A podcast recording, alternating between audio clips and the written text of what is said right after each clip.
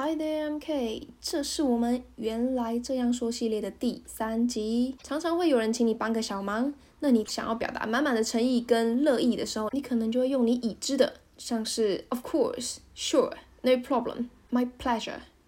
像 my pleasure，人家请你帮个忙的时候，你可以说 Of course, my pleasure。当然呢，帮你是我的荣幸，可以这样说。那今天教你一个 at all times。at all times 就是任何时间都可以请我帮你。When somebody ask for help，可以直接说 at all times，表现出你乐意的感觉，就不用再 of course no problem sure 这样子啦。美式的发音的 t 会比较常常会有的、了、了跟的的的音，因为它念得很快，所以 we say at all times。那英式的话，在 t 这边会比较有执念哦，它就是比较传统一点，它会是 at at。在英式发音的部分，它在 t 这个音会比较完整。